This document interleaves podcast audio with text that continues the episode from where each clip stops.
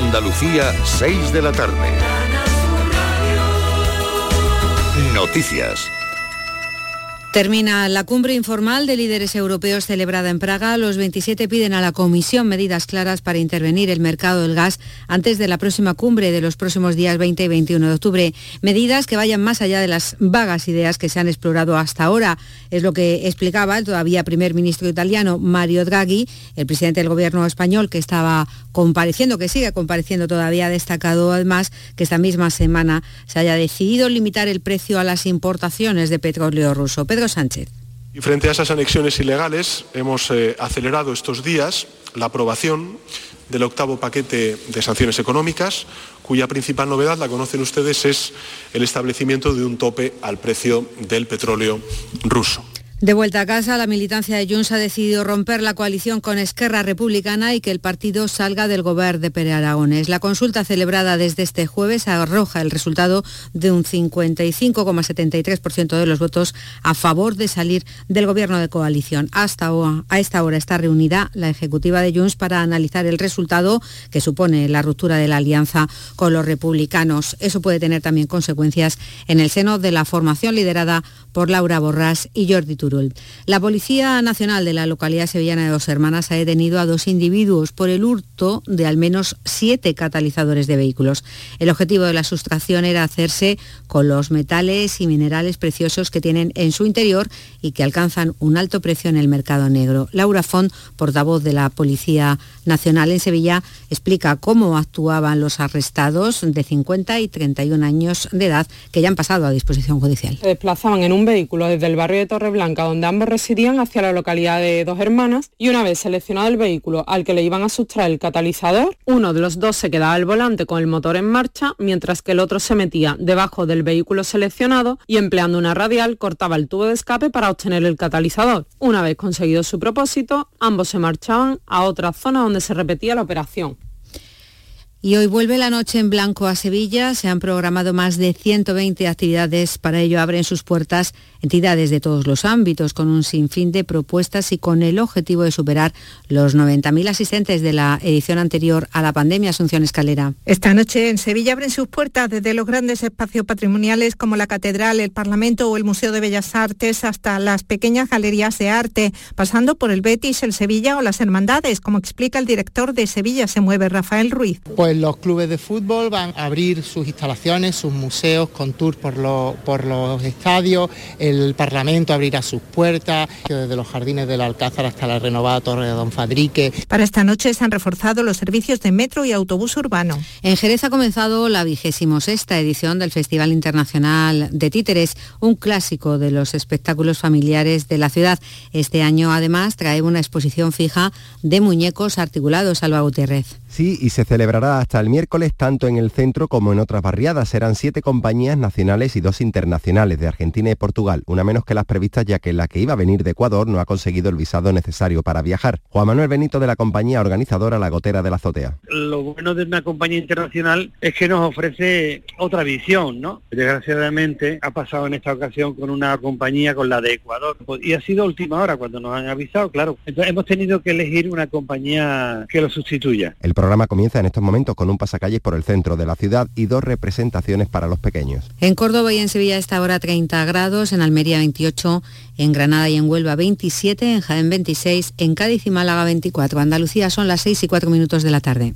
Servicios informativos de Canal Sur Radio. Más noticias en una hora. Y también en Radio Andalucía Información y canalsur.es. Aquadeus, ahora más cerca de ti, procedente del manantial Sierra Nevada, un agua excepcional en sabor, de mineralización débil que nace en tu región. Aquadeus Sierra Nevada es ideal para hidratar a toda la familia y no olvides tirar tu botella al contenedor amarillo. Aquadeus, fuente de vida, ahora también en Andalucía. Canal Sur Radio, Sevilla. Las furgonetas Mercedes-Benz están fabricadas para darlo todo y con el servicio Express Service podrás contar con un mantenimiento ágil, sin tiempos de espera y con la calidad habitual de Mercedes-Benz. Reserva tu cita en nuestra web y optimiza tus tiempos. Con Cesur y Fervial, tus talleres autorizados Mercedes-Benz en Sevilla. Centro de Implantología Oral de Sevilla. Campaña de ayuda al decentado total. estudio radiográfico, colocación de dos implantes y elaboración de la prótesis, solo 1.500 euros. Nuestra web, ciosevilla.com o llame al teléfono 954 22 22 60.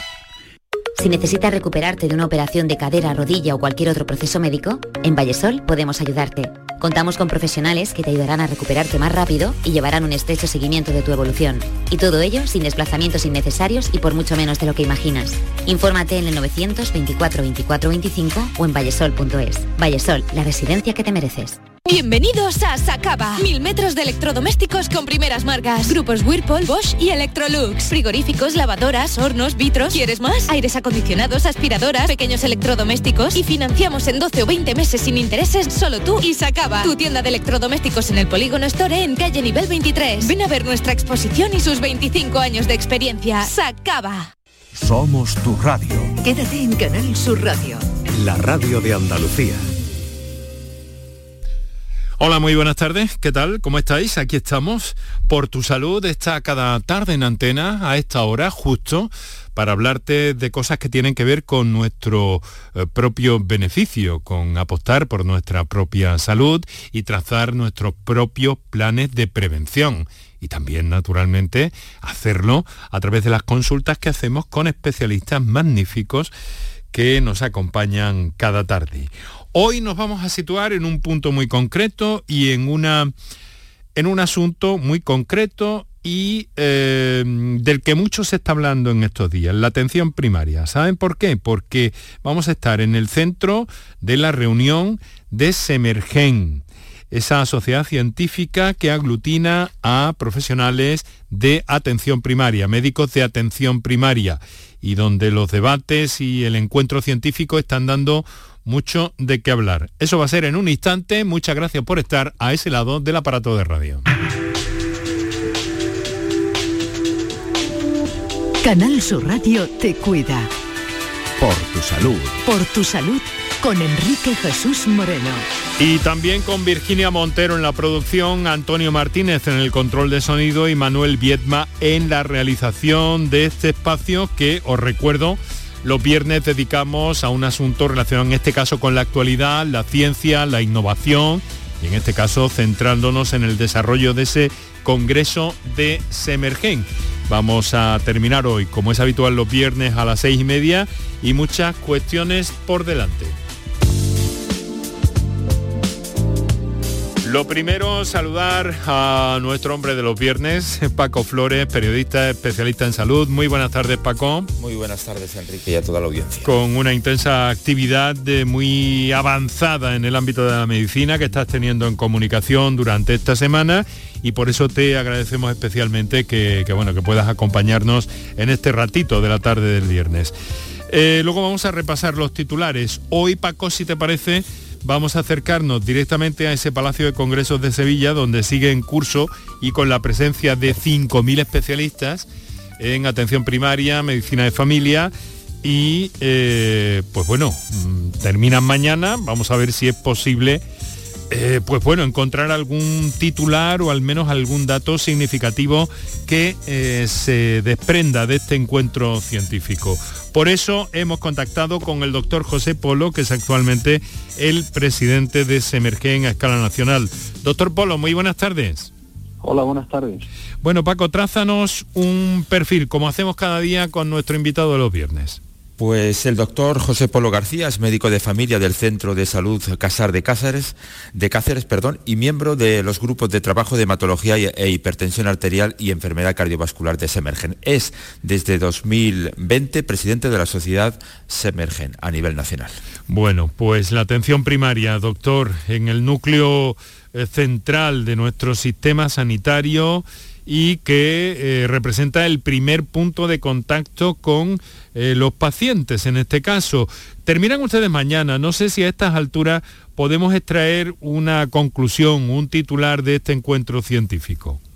Bueno, yo creo que lo primero es éxito, ¿no? Es un gran éxito de participación y de actualización en los contenidos científicos. Ha sido en el programa científico se recogía todo el mapa de competencias del médico de familia, que es muy amplio, y creo que la actualización y la participación pues ha sido masiva. Paco, adelante. doctor, eh, eh, ¿qué cambios ha provocado la pandemia en cuanto a la atención primaria? Bueno, pues la atención, primaria venía siendo la hermana pobre de nuestro sistema de salud y nos ha hecho una gran primero ha hecho saltar las costuras de como todo el sistema de salud con la falta o la dejadez de falta de inversión pero la gran transformación de la atención primaria ocurrió desde el primer momento de la pandemia que tuvimos que hacer, como en todo el sistema sanitario, la telemedicina. Y después nos tuvimos que transformar todos en seguimiento COVID. Hemos estado año y medio, dos años, pues dejando de hacer muchos de los trabajos que hacíamos por dedicarnos a tratar a estos pacientes. Por lo que el control del paciente crónico pluripatológico, que es a lo que normalmente tenemos ocupado nuestro mayor tiempo, pues no pudimos realizarlo y, estamos teniendo que retomarlo. Ha sido una pausa, desde luego, para esa idea que tenían ustedes en primera línea, aunque ese no era, precisamente era uno de los pilares eh, que ustedes anotaban para eh, empezar a solucionar los problemas de la atención pública en nuestro país, ¿no, doctor? Pues sí, hemos tratado en el Congreso sobre todo la, problemática de la atención primaria. Los problemas los conocemos, lo que quiere Semergen es aportar soluciones. ¿Y por dónde pasan esas soluciones, doctor? Pues nosotros ya eh, el año pasado realizamos un documento, un amplio documento de consenso, participaron además de expertos, o participamos expertos en medicina de familia, también pues mm, eh, médicos o compañeros dedicados a la gestión sanitaria, gerentes de servicios de salud, y los dos partidos o portavoces de los dos partidos políticos que siempre han sido mm, partidos que llamamos de gobierno, ¿no? tanto PP como PSOE. Y nosotros exigimos en primer lugar que debe mm, aumentar la formación de la medicina de familia en la universidad. Difícil es que un médico elija o se dedique a la atención primaria si no la conoce desde, desde el principio de su formación. También lo que llamamos una modificación o gestión integral de la demanda asistencial. Eh, durante la pandemia vimos colas en los centros de salud, pero no era porque a lo mejor el paciente tuviera enfermedad o requerir por un problema de salud, sino por un problema administrativo de recoger un justificante. Entonces, el médico debe ver solo pacientes y debes ver eh, enfermos, no gestionar burocracia. Después también exigimos un aumento de la dotación de la, y de la capacidad de resolución de los equipos de atención primaria, equiparando en todo el Estado las pruebas diagnósticas y, como no, si no hay inversión pública, no hay recursos humanos, pues no, no se podrá realizar nada de esto. Hay mucha, hay mucha autonomización en el terreno de la, de la atención primaria en nuestro país, doctor.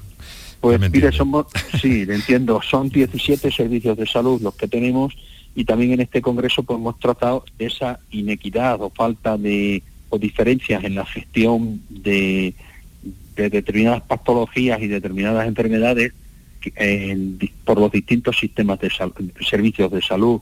¿Qué ocurre? Que eso yo creo que genera inequidad y sobre todo también genera pues un poquito de frustración en, no solo en el médico, sino en el paciente, porque un paciente viaja de una comunidad a otra y es diferente las prestaciones y la capacidad de resolución de determinadas pruebas, ¿no?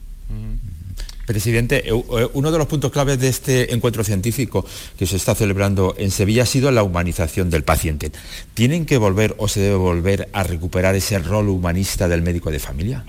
Sin duda alguna, sin duda alguna, porque la humanización es muy importante y ya llevábamos años que debido a las agendas, a la deshumanización y al gran número de afluencia de la demanda asistencial, pues el tiempo dedicado al paciente era poco pero es que además con la pandemia, pues ¿qué, humanismo o cuál se puede demostrar en una llamada telefónica, ¿no?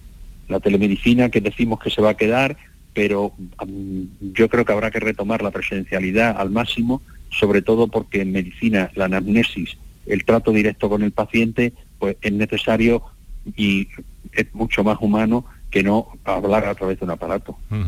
Claro, esto dependerá mucho de, en fin, de los centros de salud, de dónde estén ubicados, de muchas circunstancias, porque, em, a ver, ¿la cita telefónica ha solucionado algo? ¿Se va a quedar la cita telefónica? Yo creo que la, consulta, más que la cita, la consulta telefónica se va a quedar, se va a quedar para solucionar problemas, como comentaba hace un momento, problemas administrativos, problemas para recoger a lo mejor determinados resultados analíticos, teniendo en cuenta también que hay determinadas pruebas y determinados resultados que hay que darlos delante del paciente o del familiar. No se le puede decir a un paciente por teléfono que tiene una enfermedad grave. Claro, claro. Hay para, para cosas que pienso que es una herramienta, se deberá utilizar y va a perdurar, pero siempre mm, mm, controlándola y modulándola. Paco. Sin embargo, sin embargo, puede ser también muy eficaz este, eh, esta telemedicina para interconectar la medicina de familia de atención primaria con las otras especialidades hospitalarias. Sin duda alguna, sin duda alguna creo que debe viajar como quien dice el papel, si, o ya no el papel, sino la imagen o el, o el electro o la prueba diagnóstica, pero no, no hace falta muchas veces que viaje el paciente. Se puede realizar una interconsulta la pandemia nos ha enseñado a eso. Quizás la, interconsulta y la telemedicina también en la siempre en, lo que llamamos asignatura pendiente de la coordinación de los dos niveles asistenciales, pues nos ha ayudado a solucionar y a mejorar en ese aspecto. Bueno, pues eh, ya queda poco. ¿Qué, esperan ustedes? ¿Qué perspectivas tienen para, eh, para digamos que eh, a corto, si no a corto, a medio plazo, de que definitivamente se entre en esta situación que vive la, atención primaria, doctor?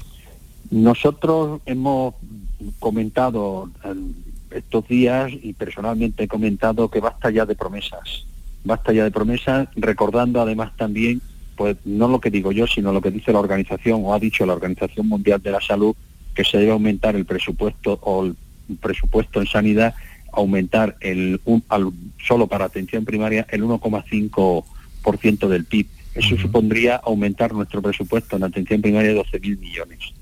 Si nuestros políticos se les llena la boca que con 172 millones, pues tenga en cuenta que un poquito de decepción tenemos.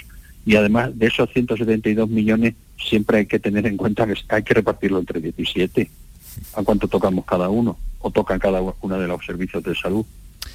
Te parecen unos puntos suspensivos. Eh, doctor, le quiero agradecer mucho que nos haya acompañado. Paco, ¿algún, ¿alguna cosa cortita más? O hemos no, simplemente si había puntualmente alguna novedad en tema de hipertensión arterial, que sé que el doctor es miembro del grupo de las emergencias. Ah, pues interesante. La, más que la hipertensión arterial, lo que hay, sobre todo el abordaje integral del riesgo cardiovascular. El, el abordaje del riesgo cardiovascular es muy importante y sobre todo también con respecto a hipertensión o riesgo cardiovascular, hemos presentado datos de un parciales de un macroestudio que estamos haciendo, que es el estudio Iberican, mm. donde son pacientes atendidos en consulta y vemos claramente que determinadas patologías cardiovasculares, pues todavía el grado de control queda mucho que desear. La hipertensión arterial estamos en un 59% de control y hasta el 100 pues queda 100% queda mucho y sobre todo la dislipemia mm. y, y sobre todo la dislipemia que tradicionalmente parece que hay un buen control, sin embargo no superamos desde hace muchos años un 30-33%. Doctor José Polo García, médico de familia, presidente Semergen eh, a escala nacional, trabaja en el Centro de Salud Casar de Cáceres y miembro de varios grupos de trabajo, desde el 19 presidente de la sociedad Semergen. Muchas gracias por estar con nosotros. Disfrute, eh, si puede, algunas horas de Andalucía cuando concluya el Congreso mañana y volvemos a escucharnos. Muchas gracias. Muchas gracias a ustedes. Estamos ya muy cerca del fin de semana y esta marca, Canal Sur, sigue eh, pues dando eh, prioridad y dando su sitio a los temas relacionados con la salud, con la salud de los andaluces especialmente y desde hace años les ofrece en televisión, en Canal Sur Televisión, el programa Salud al Día hay cambios en la emisión de este programa durante el fin de semana, mañana sábado, y por eso hemos querido hablar unos minutos con su director y presentador, Roberto Sánchez Benítez. Roberto, muy buenas tardes. Buenas tardes, Enrique. Y bienvenido a la radio.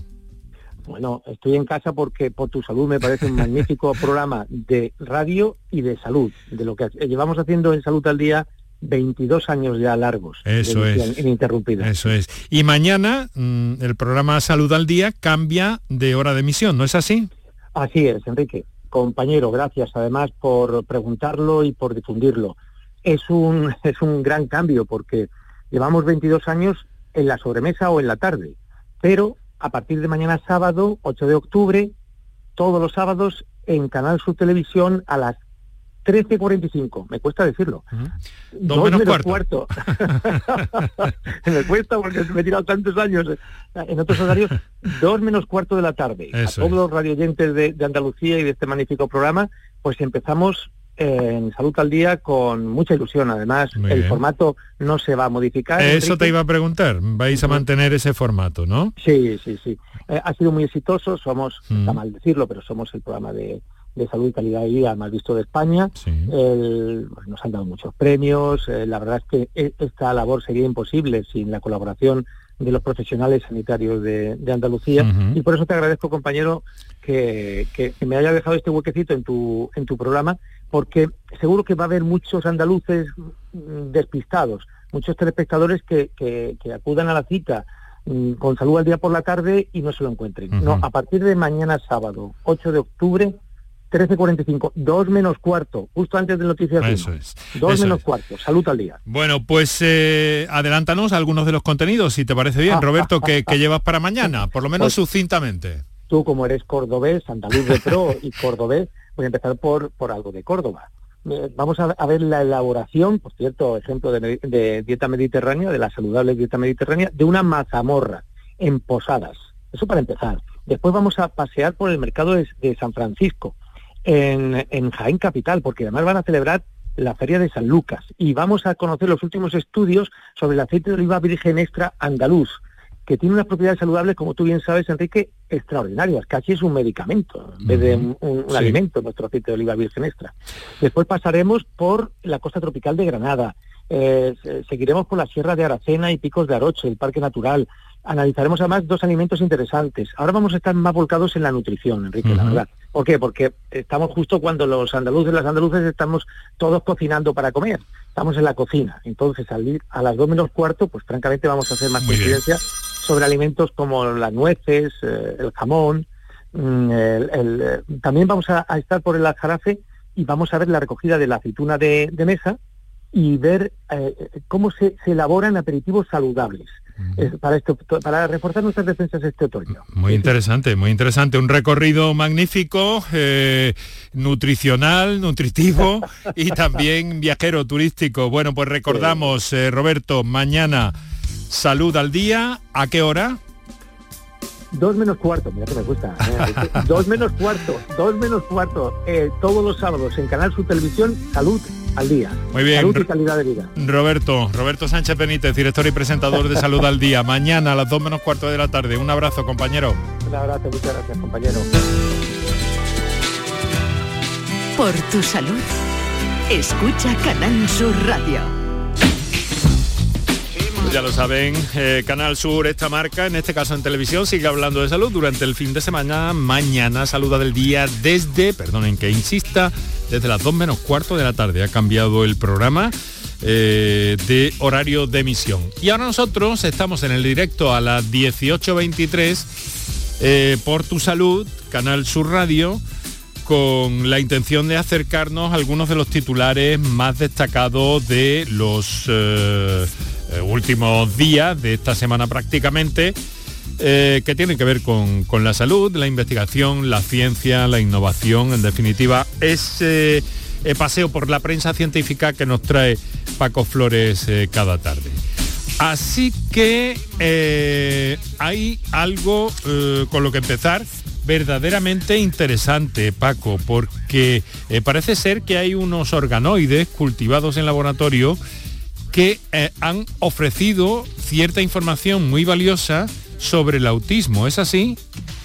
Pues sí, Enrique, son unas estructuras generadas que recuerdan a un pliegue de un cerebro humano de 15 eh, a 19 semanas después de la concepción. Son organoides del tamaño de una semilla de sésamo que se cultivan en un laboratorio a partir de las células humanas y están proporcionando información sobre el cerebro y descubriendo diferencias que pueden contribuir al desarrollo del autismo en muchas personas. Eh, están trabajando muchos grupos de investigación alrededor del mundo, pero esto concretamente viene desde la Universidad de Harvard. Ahora hablamos del omega 3, uno de mis...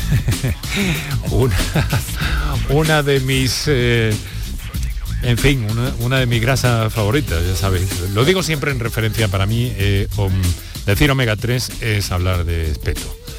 Eh, un buen espeto.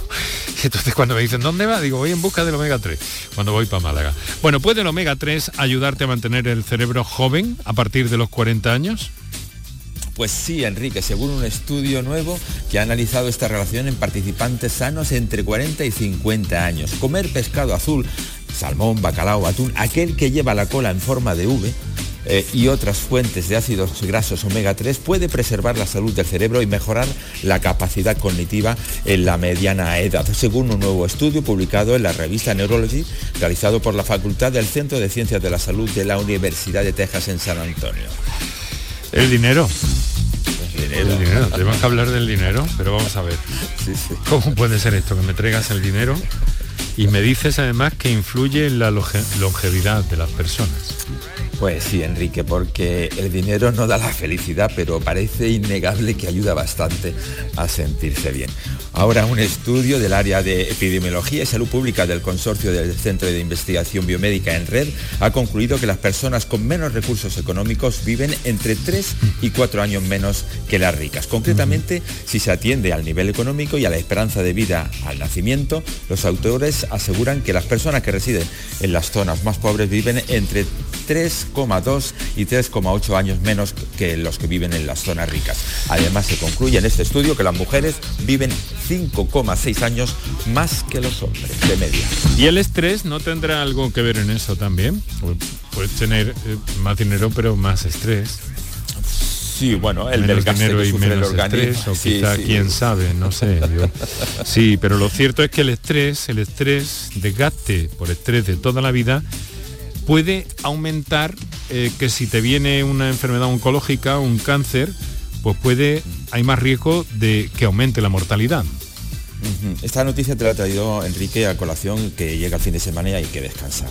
El desgaste que sufre el organismo a causa del estrés crónico y de por vida también puede aumentar el riesgo de morir de cáncer, según un estudio realizado por investigadores del Medical College eh, de Georgia en Estados Unidos. Este desgaste, denominado carga alostática, se refiere a los efectos acumulados del estrés a lo largo del tiempo. Como respuesta a los factores estresantes externos, el cuerpo libera una hormona del estrés, de la que hemos hablado aquí muchas veces, llamada cortisol, y una vez que el estrés ha terminado, estos niveles deberían volver a bajar. Sin embargo, si uno tiene estresores psicosociales crónicos y continuos que nunca le permiten bajar, eso puede causar un desgaste en su cuerpo a nivel biológico y provoca este tipo de problemas. Hay que aprender a gestionar el estrés, a gestionar las complicaciones que nos llevan en la vida, que nos aparecen ineludiblemente a todos en la vida, para que podamos estar un poquito mejor, con mayor bienestar y todo eso. ¿Tú cortas ya, le dices adiós al estrés o vas a seguir el estrado eh, eh, no, estresado? Aquí. Todavía algunas horas. el estrado. queda aquí un, poquito con, las tepas, en las terapias de trascatéter con los cirujanos cardiovasculares. vale. No me lo expliques porque es muy complejo y tendríamos que, eh, que desarrollar mucho tiempo para eso. Paco, querido amigo, muchas gracias. El fin de que se presenta bien. No, voy a desestresarme. Eso es, eh, pero entonces será sí, voy a desestresarme, ¿no? sí, sí, voy a, se presenta bien, tranquilo. Venga, un abrazo, hasta luego. Igualmente.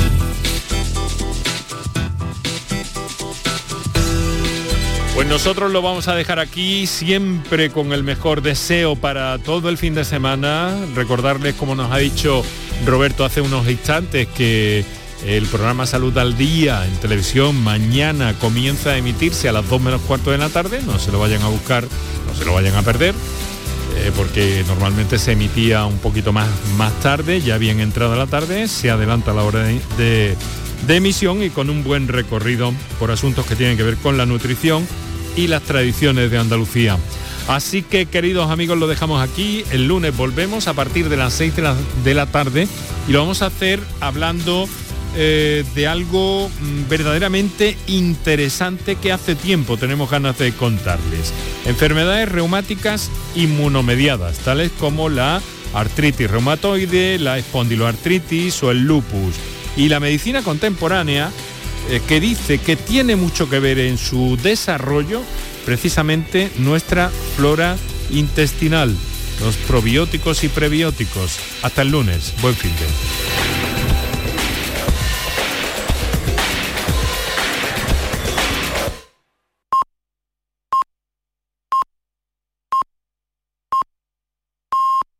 El otoño